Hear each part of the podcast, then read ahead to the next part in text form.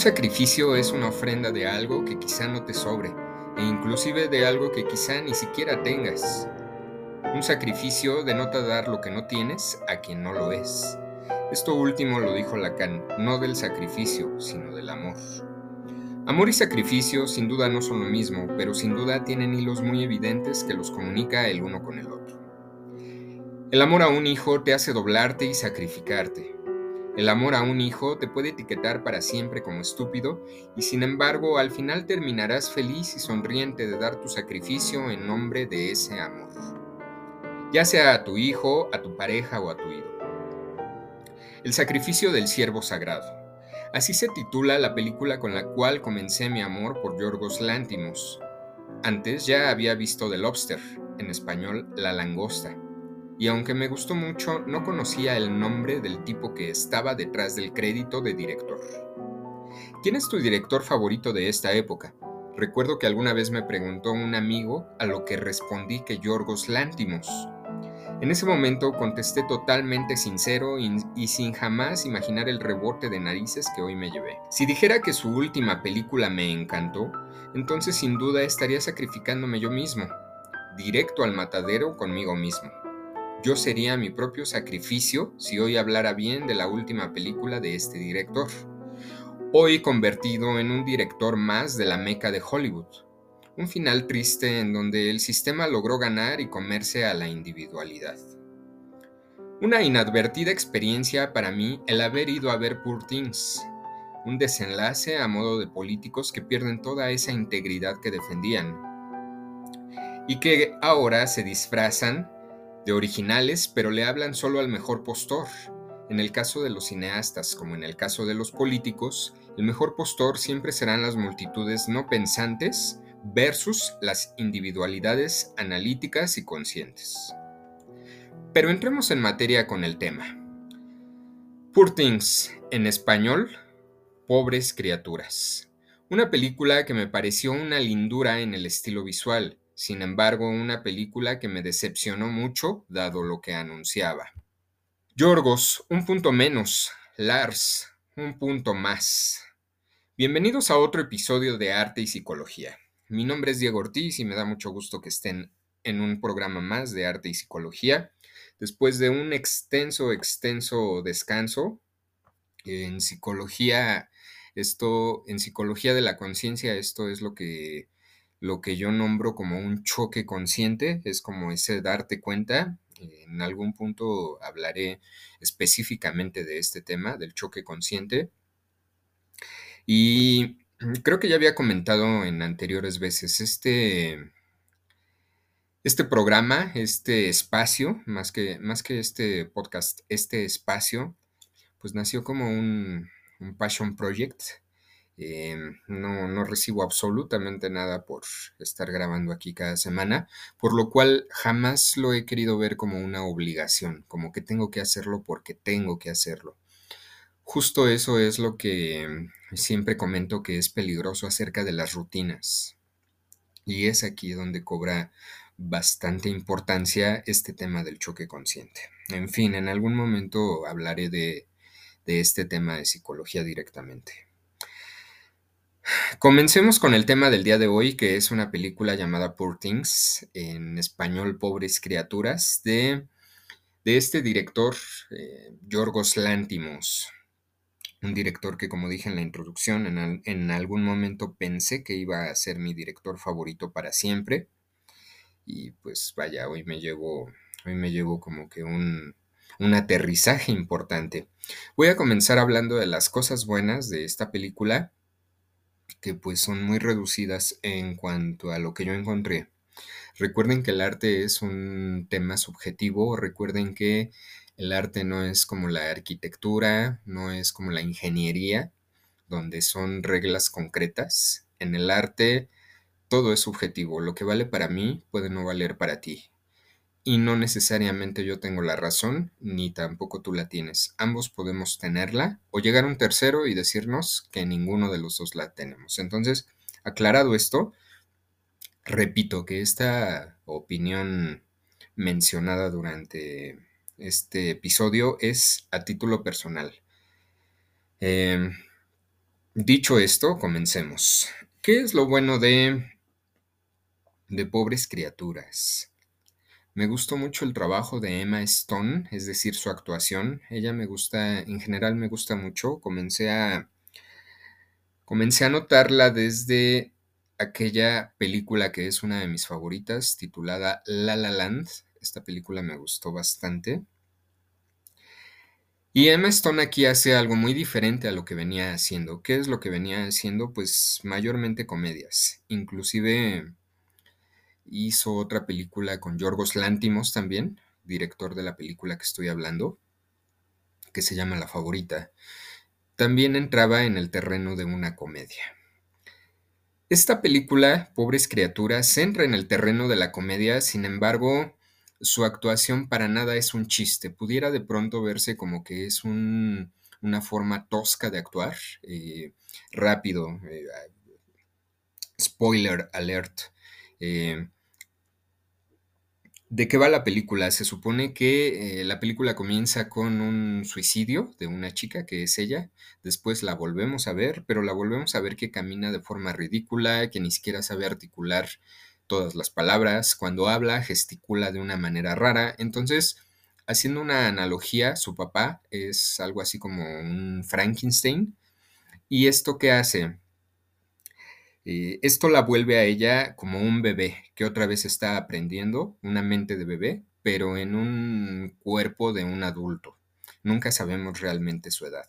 Desde que inicia la película hasta que termina, sucede esto como cuando ves a un bebé en tu vida o a un niño. No te das cuenta cómo cambia. ¿Por qué razón no te das cuenta de que cambia? Porque no está actuando. Su cambio es genuino, es natural. Lo mismo pasa a lo largo de estas dos horas y media con Emma Stone. No nos damos cuenta en qué momento dejó de ser esa, esa bebé para convertirse en esa adulta madura. Eh, su cambio es bastante sutil y por eso mismo es que me atrevo a decir que es una gran actuación de Emma Stone. Lo logra de una forma de tal manera que en esas dos horas y media no te das cuenta de los cambios. De pronto es un bebé ridículo y de pronto ya es una adulta, pero no hay un momento que se vea abrupto este cambio, que se vea tosco, sino que no te das cuenta, se va haciendo bastante sutil. Ese es el primer punto, diría yo, eh, más destacable de la película, eh, la actuación de Emma Stone. Lo siguiente que me gustó también es la fotografía. Sin embargo, la fotografía depende del diseño de arte y del vestuario en esta película. ¿Por qué depende de eso? Porque pareciera como si estuviéramos viendo pinturas de Remedios Varo. Eh, pareciera como si estuviéramos viendo también un poco el mundo de Tim Burton em, a través de estos paisajes. Es decir, es en una época en apariencia antigua, pero en realidad es como en una época futurista, entonces realmente no se define. Pareciera también en cierto momento que estamos dentro de un sueño en relación a las imágenes. Con imágenes distorsionadas de pronto, pero también con arquitectura muy particular. Eh, ya van a ver los animales, etc. Y hasta aquí lo bueno de Poor Things. Lo voy a repetir así enumerándolo, eh, que son cuatro cosas nada más. La actuación de Emma Stone, que es destacable, la fotografía, el diseño de arte y el vestuario. Vayamos ahora con los puntos negativos, que bueno, aquí sí tengo muchísimo que decir. Lo primero negativo de esta película, eh, llamada Poor Things, es que a mi gusto me parece una película copiada de la estructura de las películas de Lars von Trier. Lars von Trier, ¿quién es? Lars von Trier es este director escandaloso al cual yo he escuchado que muchos críticos dicen que tiene... Mm, ¿Cómo explicarlo? Muchos críticos dicen que tiene, tiene buscapiés muy medidos, que todo lo que hace lo hace pensando en escandalizar. Sin embargo, ahora me doy cuenta, digo, yo ya lo sabía desde antes, ¿no? Pero creo que ahora es un buen punto para decir, no, en realidad Lars von Trier es un director escandaloso de adeveras, no se mesura en nada. Esta película, Pobres Criaturas, tiene la fama de que es muy escandalosa, de que es muy obscena. En mi opinión no lo es para nada.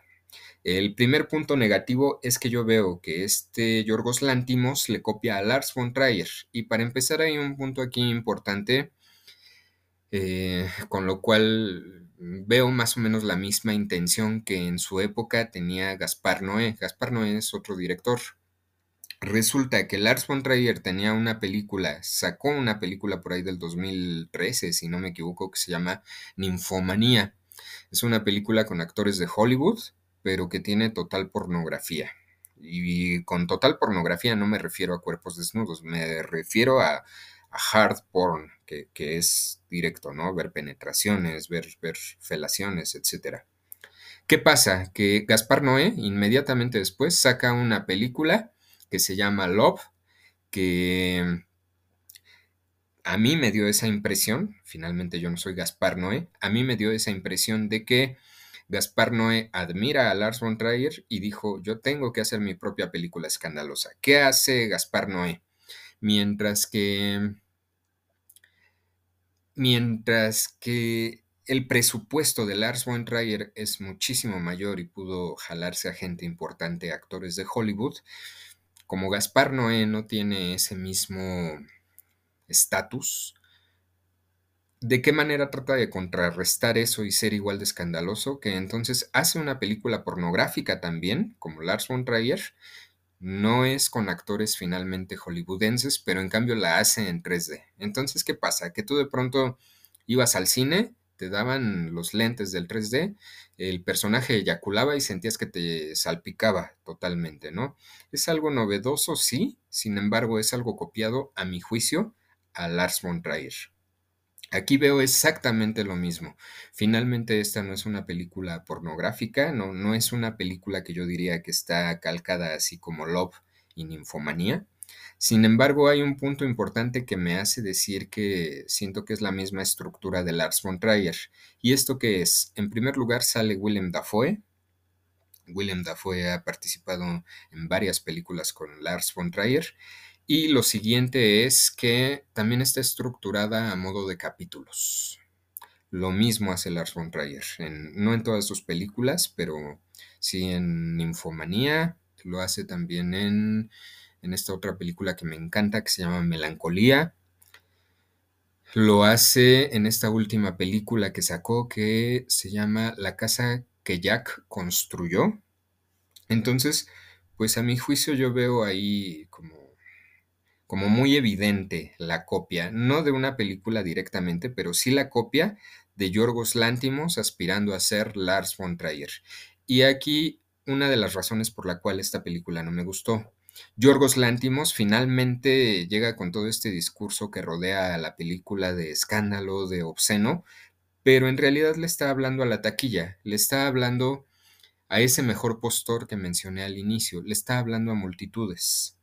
Sin embargo, Lars von Trier le habla a individualidades, le habla a espectadores, le habla a conocedores de cine. Yorgos Lántimos se disfraza como para querer quedar bien con los cinéfilos, pero pues en mi opinión no lo logra, es decir, conmigo no lo logró al menos. Otro punto negativo, me parece que es una película que llega con ese mismo aparato publicitario, hablando del puro aparato publicitario, llega rodeada de escándalo, pero únicamente es eso, el aparato publicitario con el discurso de escándalo. La película no es escandalosa para nada. No, yo no salí asustado del cine para nada. Es decir, sí, Sale Emma Stone desnuda, pero ni siquiera sale un desnudo total. A mi juicio es un desnudo parcial. Yo no veo, no veo tal escándalo. Eh, sale Emma Stone también masturbándose. Pues yo no, de pronto se ha hecho la, se ha hecho igual ahí como, como la plática de que si Emma Stone realmente estaba masturbándose. Bueno, eso al final da igual lo haga o no, está actuando o no, pues da igual, eso no puede ser, no puede ser lo que defina que una película es buena o no, si la actriz estaba masturbando de a de veras o no, eso no puede ser un, un punto a favor de la película. Como tal, siento que simplemente es el aparato publicitario, que no existe tal película escandalosa. En mi opinión, no, no la hay, simplemente no la hay. El siguiente punto negativo, a mi juicio, no es tanto de la película. El siguiente punto negativo, a mi juicio, es de lo que han dicho algunos críticos. Esto no lo ha dicho ni Emma Stone ni tampoco Yorgos Lantimos. Entonces aquí no es tanto de la película, sino de lo que, de, lo que esas multitudes han querido ver en la película. Y por eso creo que a veces es importante temas mm, que no se toquen con las multitudes. Dice la comunidad feminista que es un, un gran movimiento de personaje, que porque el personaje de, de Emma Stone se, se llama Bella. Bueno, que es un gran salto de personaje porque Bella empieza como un bebé y termina termina inclusive por encima de todos los hombres que salen dentro de esta película, todos los personajes. Bueno, me parece un argumento pobre en el sentido en que Bella salta al mundo a través de la masturbación. Creo que eso, eso no es ni malo ni bueno, pero sí me parece un punto muy pobre a reconocer que por eso un personaje es, es símbolo feminista. Eh, le dicen por ahí también en, en la película, dentro de la película, eh, eh, este personaje, un doctor que va a conocerla, dice de pronto, qué retardada tan bonita. Algo así. Pues bueno, no es posible que las feministas crean que esta es una película feminista. Están tratando a la protagonista de retardada bonita. eh, no entiendo cómo la han tomado como estandarte esta película. Yo haría aquí una pregunta a todas estas personas que eso que defienden tanto esa postura de que es una película feminista. ¿Realmente están felices de que las feministas enaltezcan el feminismo a través de una masturbación? O sea, mm, no sé. Bueno, aquí ya entraríamos en otro tema porque el feminismo no tiene que ver con el género. Es decir, femenino no tiene que ver con que tengas vagina así como machismo no tiene que ver con que tengas pene.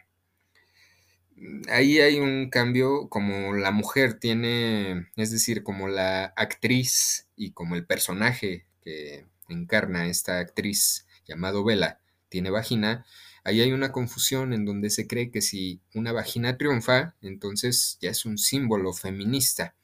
El feminismo y el machismo en este caso es una característica psicológica, no una característica biológica. Por ahí habría que empezar. Finalmente, aquellas personas que me respondieron a la pregunta que hice, ¿realmente están felices de que las feministas enaltezcan el feminismo a través de una masturbación?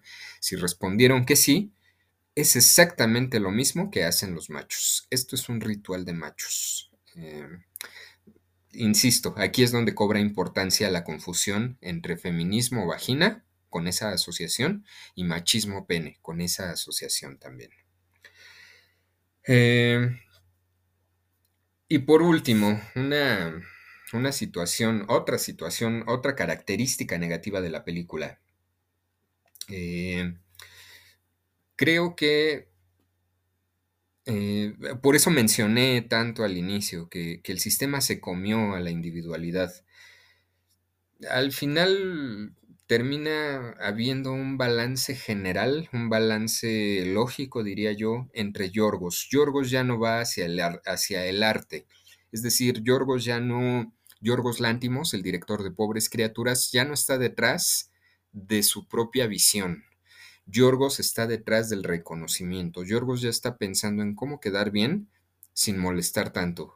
Cómo llegar a vender ese discurso de escandaloso, de obsceno, pero como, como medio de a mentiritas, por así decirlo, porque, porque en realidad lo que está persiguiendo, a mi juicio, Yorgos Lántimos ya no es una visión de él, empecé hablando con el sacrificio. Él tiene una película maravillosa que se llama El sacrificio del siervo sagrado. Esta película sí no se centraba en hablar bien de nadie ni en hablar mal, porque también es un error hablar mal y quedar mal de gratis. Eso nada más es ser un, rebelde tonto. Esta película del sacrificio sagrado tenía una visión propia, tenía vida propia y no se estaba preocupando en dónde quedaba bien o en dónde quedaba mal. Por eso es que también hice esta, este paralelismo con Lars von Trier.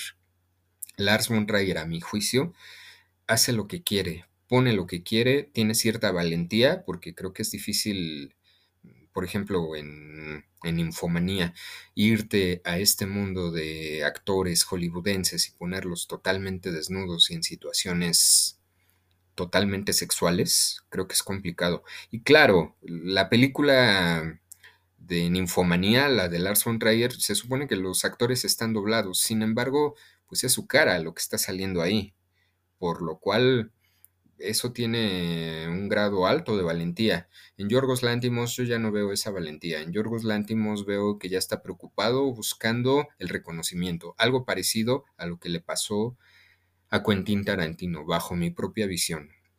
La última película de Quentin Tarantino para mí es una película que busca quedar bien, no es una película de Quentin Tarantino, sino que ya es una ya es una forma de ir detrás de los premios. Pues lo mismo me parece con Yorgos Lántimos, busca un reconocimiento. Eh, y pues bueno, ya, ya no existe, ya no existe una lealtad a sí mismo. Paradójicamente, creo que Yorgos Lántimos se sacrifica a sí mismo con tal de obtener ese reconocimiento. Me parece que Yorgos Lántimos termina, termina rendido ante las bondades que da el dinero, ante las bondades que da el reconocimiento. Me parece, me parece que eso, pues no es que esté mal, repito, no me parece, yo no diría no lo hagan, yo no, yo no, eh, imaginariamente, si tengo aquí a Yorgos Lántimos, yo no le diría que está mal, simplemente le diría que no se vendiera, que no vendiera su película como algo original, que simplemente dijera, pues es una película más de masas, es una película más de multitudes. Entonces, bueno, esto es muy, muy a título personal. Para finalizar este capítulo voy a voy a hablar, voy a leer un fragmento de Fellini, de un libro que me gusta mucho, que es de Federico Fellini. Es una biografía. Y me parece que expresa bastante bien esto que, que estoy comentando. Me parece que, que pues es como un despido, finalmente. Es... Pues es como el adiós de ese Yorgos Lántimos que, que yo conocí y pues termina, termina él yéndose a otros lugares. Eh, este libro se llama, se llama Fellini, es una biografía y es de Tulio Kesich.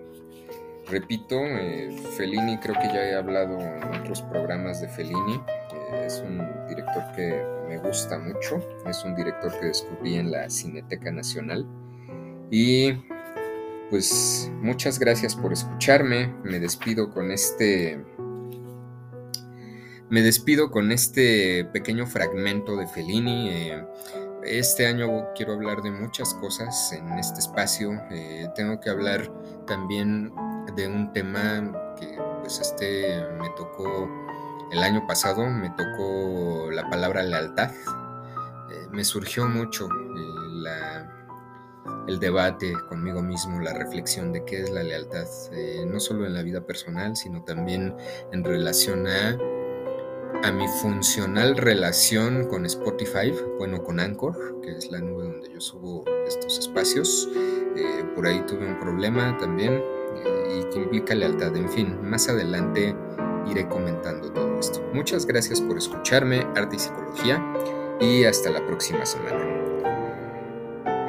Dice Fellini, enfrentarse al desgarramiento de los adioses para echar a andar con paso sereno hacia el vasto mundo forma parte de la tarea de crecer. Y pues bueno, exacto, eh, aquí dijo adiós Yorgos a lo que era antes.